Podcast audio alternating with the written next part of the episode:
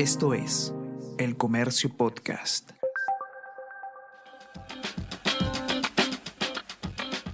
Hey, ¿cómo te va? Mi nombre es Bruno Ortiz y te doy la bienvenida al episodio 7 de la temporada 4 de Easy Byte, el podcast de tecnología y ciencias del diario El Comercio.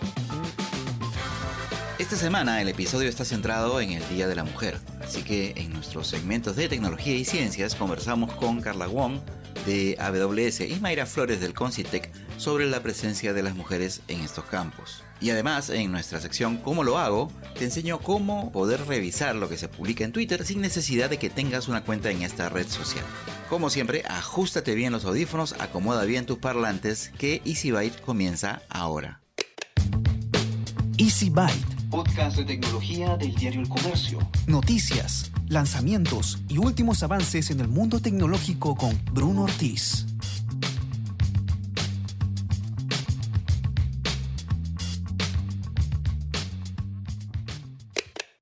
Este bloque de noticias vamos a hablar sobre el futuro de la alimentación.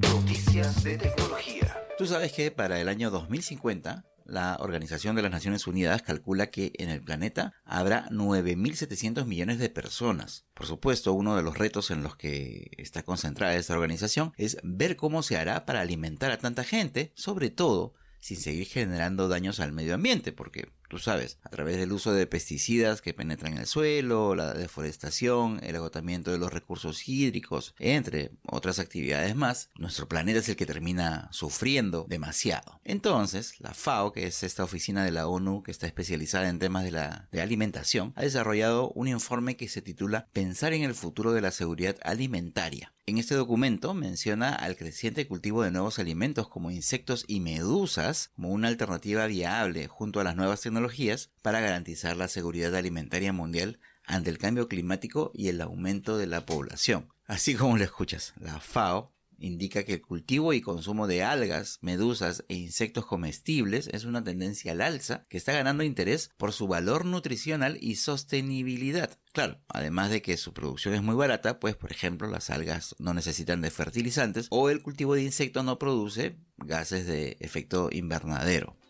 Y como quizás lo estés pensando, otra tendencia al alza son también las alimentaciones veganas, cada vez más populares por la mayor conciencia de la población del cambio climático y las condiciones de los animales, promoviendo alternativas vegetales como leches de avena o de soya o los sustitutos de carne hechos con legumbres. Sin embargo, este informe de la FAO apunta que algunas bebidas de origen vegetal no son sustitutos adecuados de los productos lácteos de origen animal debido a su limitada diversidad de nutrientes, por lo que su uso en infantes podría ser perjudicial para la salud, entre otras observaciones mencionadas en este documento. Así que, ya sabes, tienes que estar listo porque lo que se viene puede ser bastante duro.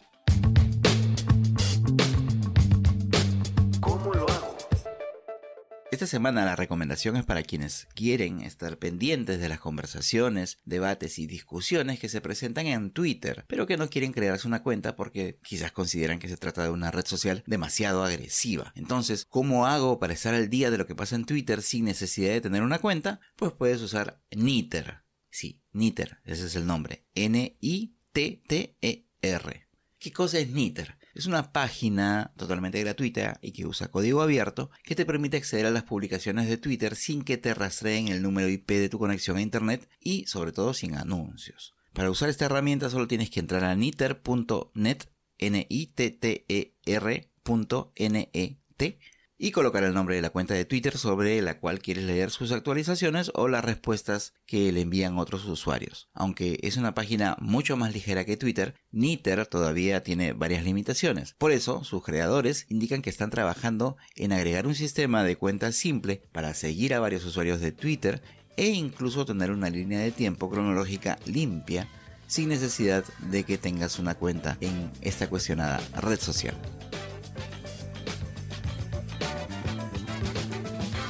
Empezamos nuestro segmento de tecnología que, como todo este episodio, va a estar dedicado al Día de la Mujer. Hace algunos días conversé con Carla Wong, ella es Country Leader en Perú para el sector privado de Amazon Web Services o AWS. A ella le pregunté por qué la presencia de las mujeres en los diferentes campos de la tecnología aún no es tan masiva. Yo creo que se trata de un tema de estereotipos y prejuicios. Aún existe la idea de que hay carreras que son solamente para hombres y otras para mujeres. Y precisamente las carreras en tecnología se consideran como masculinas. Es importante también entender que las empresas deben crear entornos que permitan este ambiente de igualdad y respeto, en donde las oportunidades que se brindan sean por capacidad y no por género. Yo creo que esto es tremendamente clave no solo para fortalecer la carrera de más mujeres, sino para la empresa en general. Hoy, Carla se encuentra en una posición bastante importante en una empresa de gran influencia en el mundo, como lo es AWS. Según lo que compartió con nosotros, el camino no fue para nada fácil. Mis desafíos empezaron desde el momento en el que decidí estudiar ingeniería que es una carrera que, como bien sabes, se considera una carrera de hombres. Y aunque esto ha cambiado con el tiempo, aún te puedes dar cuenta que este estereotipo permanece en la mente de muchas personas. He tenido la fortuna de trabajar en compañías que creen en liderazgo femenino y en la importancia de nuestro aporte, empoderándonos para hacer las cosas diferentes. Aunque debo confesar que no siempre fue así, he tenido situaciones en las que he tenido que demostrar que soy tanto más capaz y preparada que un hombre para asumir un reto importante. Recuerdo cuando fui manager por primera vez. Esta empresa se caracterizaba por siempre tener en ese puesto hombres, extranjeros y además mayores. Tuve la oportunidad de estar en mi primera reunión con el resto de managers de la región y fue una reunión muy divertida. Nunca voy a olvidar la cara de sorpresa al verme sentada en la mesa, porque era la primer manager mujer y además joven en comparación con el resto. Esto lo que hizo fue convertirse en un incentivo para mí para hacer la operación de Perú la más exitosa de la región. Y ese año nosotros ganamos dos reconocimientos. Uno, por crear un nuevo modelo de negocio para la empresa que le permitiera capturar un nuevo mercado e incrementar su revenue. Y el segundo precisamente por el crecimiento que tuvimos como unidad en el país. Finalmente le pedí que compartiera con nosotros cuáles son sus recomendaciones básicas, sobre todo dirigidas a las jovencitas que están hoy tentadas a iniciar un camino profesional en el mundo de la tecnología. Realmente serían varias recomendaciones.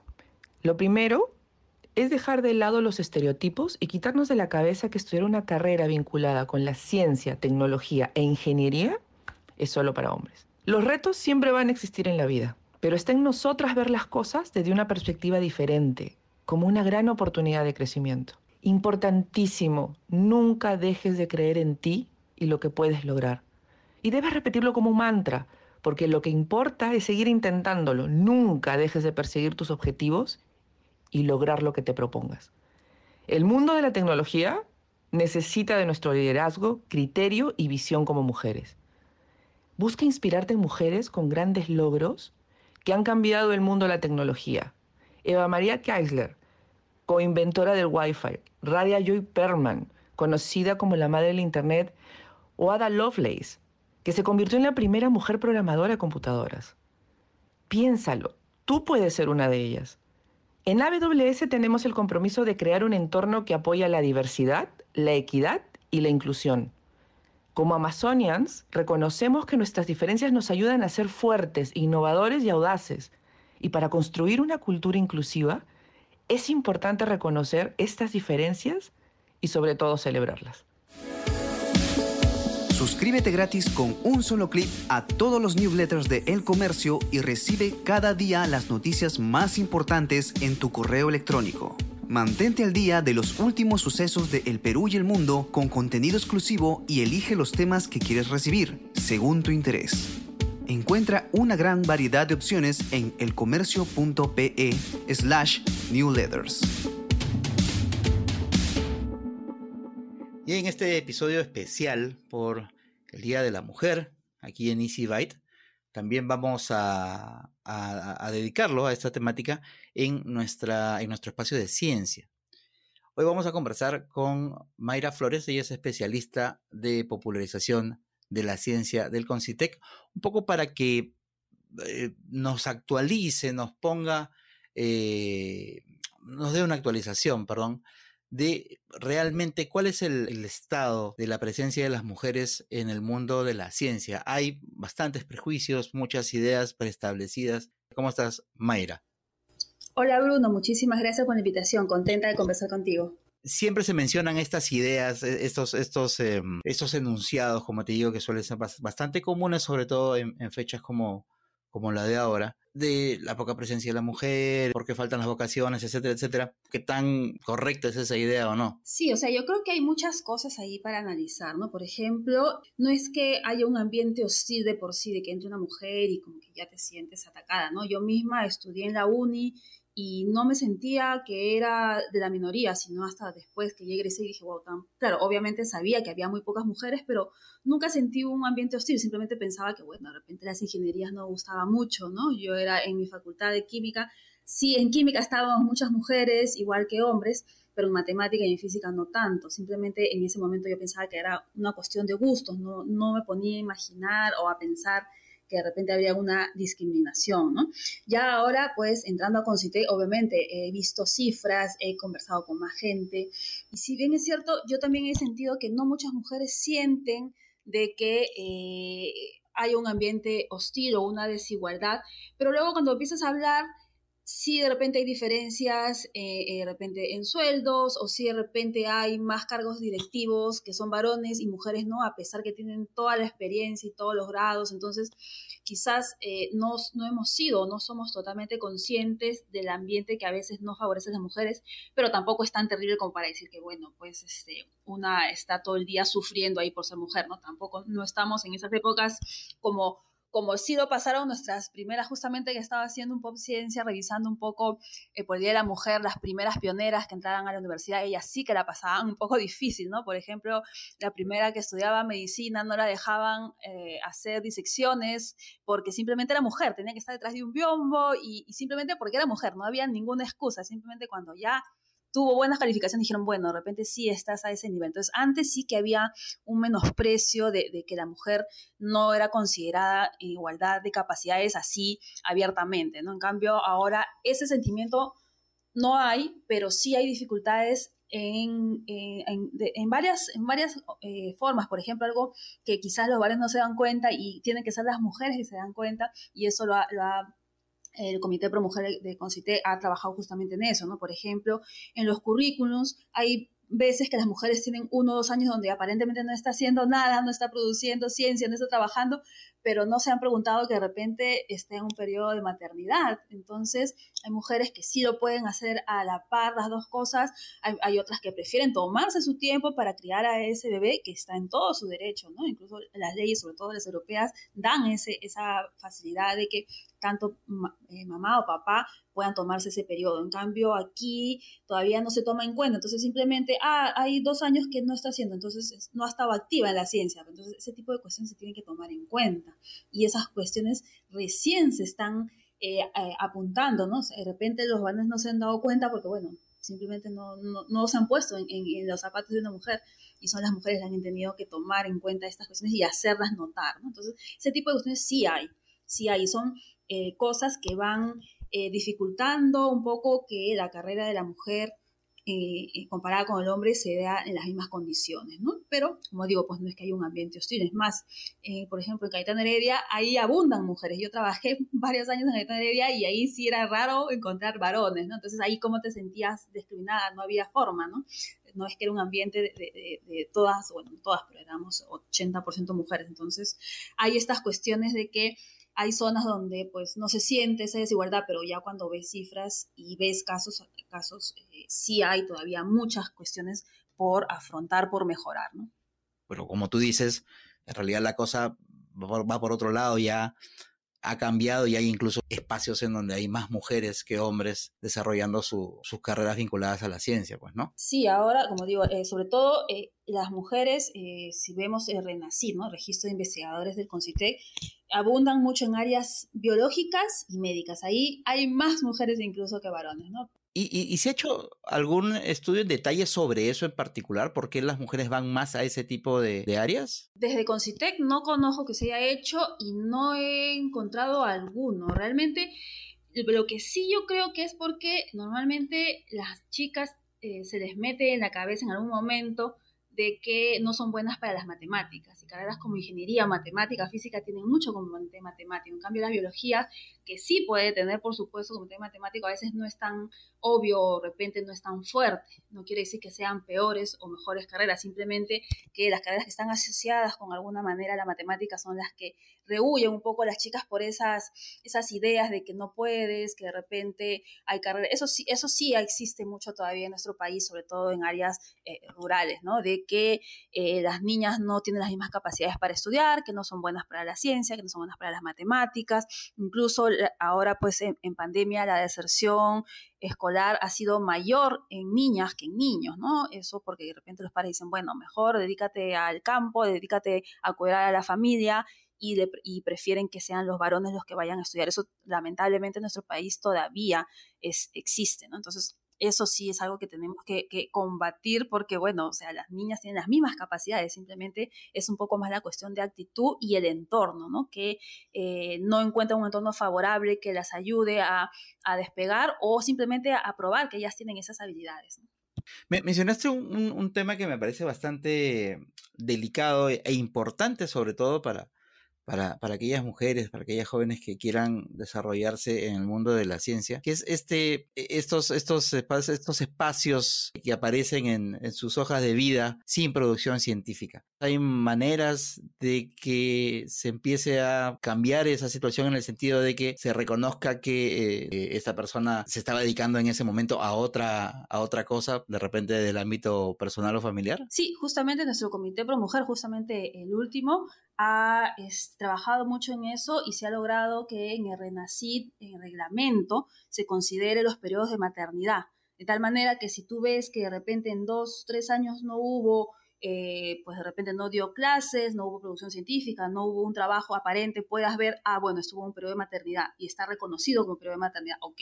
Entonces ya tienes ahí el por qué no hubo una producción o un trabajo pues de dictado de clases. Entonces sí, el Comité Pro Mujer, el último, el, 2021, ha trabajado mucho en ese aspecto. Entonces incluso digamos ya entonces hay herramientas que puedan servirles en el momento en que decidan si es que lo quieren, formar una familia, tener hijos, etcétera, etcétera. Exactamente, sí, porque hay casos de mujeres de todo tipo, ¿no? De que a pesar que tenían hijos, eh, han, no han parado en su carrera científica, hay unas que sí se han tomado un tiempo que me, parece necesario, ¿no? Y hay otras que incluso se han tomado un periodo largo y luego han regresado y han regresado pero con unas ganas así y, han avanzado muy rápido, ¿no? Pero entonces cada una tiene el derecho de, hacer el camino que, prefiera para ella, ¿no? Y, está bien que la ley o el renacido, el reglamento de, de, científicos, pues reconozca el camino que las mujeres quieran, quieran tomar, ¿no? Desde hace mucho tiempo se escucha constantemente el tema de la promoción de las carreras STEM, etcétera, etcétera, y también el tema de, la, de, tratar de que hayan eh, iniciativas que incentiven eh, las vocaciones por carreras de ciencia, sobre todo entre las, entre las chicas. ¿Están funcionando realmente esas iniciativas? ¿Sirven? ¿Qué más se tendría que hacer en todo caso? ¿Se, tiene algún tipo mm, de, seguimiento de eso? Mira, el programa de popularización, tú sabes que es súper, súper joven. Acabamos de cumplir cinco años y justamente recién estamos pasando por este proceso de, de ver lo que se ha hecho bien, lo que se ha hecho, lo que se tiene que mejorar, pero cosas que sí te puedo comentar, por ejemplo, que ya tenemos datos, ¿no? Porque si bien es cierto, el programa de popularización eh, recién nació en el 2017, eh, habían actividades de popularización previas al programa desde Concitec. La que tiene mayor antigüedad es este concurso de Nacional Escolar Eureka, que es para los, bueno, escolares a nivel nacional, que ya se ha celebrado la edición número 31. Y allí era, era, perdón, el, el, antiguo... Este, el FENCIT, el FENCIT, ahora Eureka. Entonces, allí sí tenemos muchos datos y eh, sí hemos visto que los últimos años la mayoría de las ganadoras regionales, o sea, las que llegan a la etapa final, son mujeres, son niñas, el 75%, por allí está la cifra más o menos, y eso ha dado que los últimos años casi el 100% de, de ganadores sean mujeres, porque llegan más mujeres, ¿no? Entonces sí se les está dando algún algún espacio donde ellas pueden probar que tienen capacidades, que pueden competir de igual a igual y de la mano estamos yendo pues de, Eureka con los clubes de ciencia y tecnología, ¿no? Que también son espacios que estamos fomentando en los colegios para que, bueno, no solamente niñas, ¿no? Niñas y niños puedan probar sus capacidades, ¿no? Entonces, de tal manera que, como digo, los últimos años pues hemos tenido más chicas, porque bueno, ya son jovencitas, realmente son de secundaria, ¿no? De tercero, cuarto, quinto secundaria, ya son adolescentes, que eh, tienen estas habilidades, ¿no? Entonces, eh, sí, algo quizás no tan grande, pequeño, pero ya hay ligeras muestras que estamos yendo en un camino correcto para que eh, fomentemos un poco la vocación en las, niñas o en las chicas. ¿no? Claro, en todo caso es un trabajo que se tiene que seguir este, realizando para dar ah, un por más de empuje, pues, ¿no?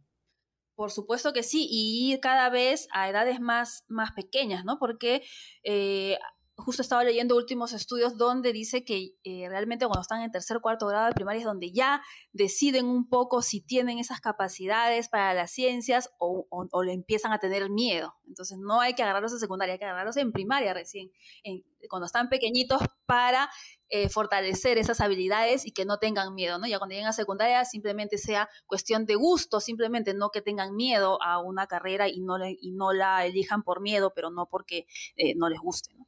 Claro, que el bichito, que el bichito les pique mientras más chiquitas estén.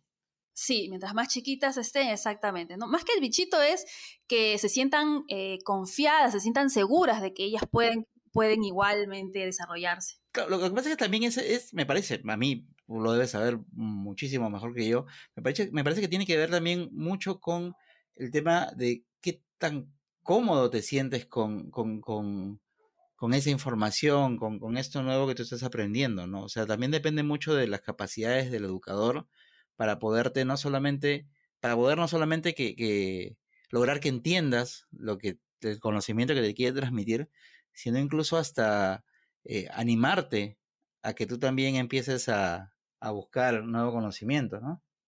Sí, también que estés, como digo, un espacio donde se permita y se fomente el error, o sea, el equivocarse en nuestra educación realmente te ponen un cero, ¿no? Si te equivocas, estás mal, pero el error es parte de cómo avanza la ciencia. La ciencia avanza a base de ensayo y error. Te equivocas mil veces y a la mil uno de repente tienes la gran idea y vas avanzando. Entonces, ese, ese conocimiento o esa experiencia se tiene un poco más que, que llevar a las aulas, ¿no? Que los profesores también tengan que interiorizar un poco más. Y justamente esos son los espacios, los clubes de ciencia, ¿no? Donde allí está permitido equivocarse porque así es como, como se aprende, ¿no? Que el error no sea visto de una forma negativa, sino que sea simplemente visto como parte del aprendizaje. Entonces, eso es un cambio que se tiene que hacer y no solo con las niñas, también un poco con los maestros, ¿no? Porque lo que se quiere es que tengan, y bueno, por supuesto también con los padres de familia, o sea, este es un reto grande, ¿no? Que eh, simplemente tengan un espacio de donde en confianza puedan desarrollarse y equivocarse y seguir aprendiendo. Y así van viendo que pues se equivocan, pero también van avanzando y van teniendo más seguridad en esas, en esas capacidades. ¿Qué recomendación tú le podrías dar desde tu experiencia como, como científica, como profesional, hoy como en tu etapa de, divulgadora eh, científica? ¿Qué eh, recomendación, qué consejo le podrías dar a alguna niña de primaria o alguna chica de secundaria que esté considerando entre sus opciones estudiar alguna carrera de ciencia y todavía no está completamente convencida. Lo primero que no tengan miedo de preguntar, ¿no? Siempre hay que preguntar, uno a veces se equivoca, a veces en el salón pues te hacen un roche, te hacen vergüenza porque de repente no es una pregunta quizás muy inteligente, pero no importa, la cuestión es preguntar, porque aprender a preguntar es el primer paso del método científico, ¿no? Eh, saber eh, por dónde puede ir las cuestiones. Y sobre todo porque en esa etapa pues de descubrir qué carreras te gusta, es bueno saber un poco qué te gusta las ciencias, te gustan las artes, te gustan las letras, es bueno preguntar de todo tipo a gente que de repente, eh, si estás en primaria, alguien de secundaria, o mejor si tienes eh, eh, profesionales o profesores a quienes preguntar. Eso es lo primerísimo, ¿no? Y luego, eh, pues ya las que están más, más avanzadas, pues que simplemente busquen un entorno donde se sientan cómodas y si hay alguno que no, sigan buscando, ¿no? Sigan buscando, que no, que no simplemente porque el entorno no es favorable piensen que todo es así, ¿no? Si es un entorno que no te ha gustado, sigue buscando, ¿no? Yo también he estado buscando siempre durante mi etapa de investigadora o cuando estaba en, la universidad, pues buscar siempre otros, otros espacios porque todos son distintos, todos te ofrecen distintas cosas, en algunos te vas a sentir más cómoda, en otros no. Entonces simplemente es buscar y no quedarse pues de brazos cruzados, buscar, buscar, preguntar y pues llegar a encontrar algo que te guste, que te sea, que no sea, eh, bueno, yo siento que mis mi profesiones son mis hobbies, ¿no? Tanto la divulgación como la ciencia son mis hobbies, entonces no siento que es un trabajo porque lo disfruto, entonces eso es lo que tienen que buscar, un trabajo que lo disfruten todo el tiempo, ¿no?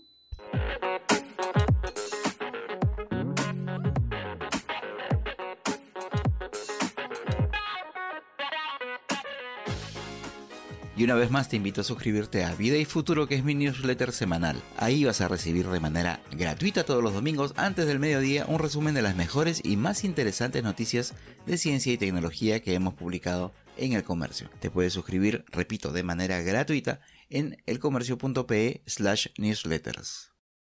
Gracias por haber llegado hasta el final de este, el episodio 7 de la cuarta temporada de Easy Byte, el podcast de tecnología y ciencias del diario El Comercio. Mi nombre es Bruno Ortiz y nos escuchamos la próxima semana, así que pasa la voz.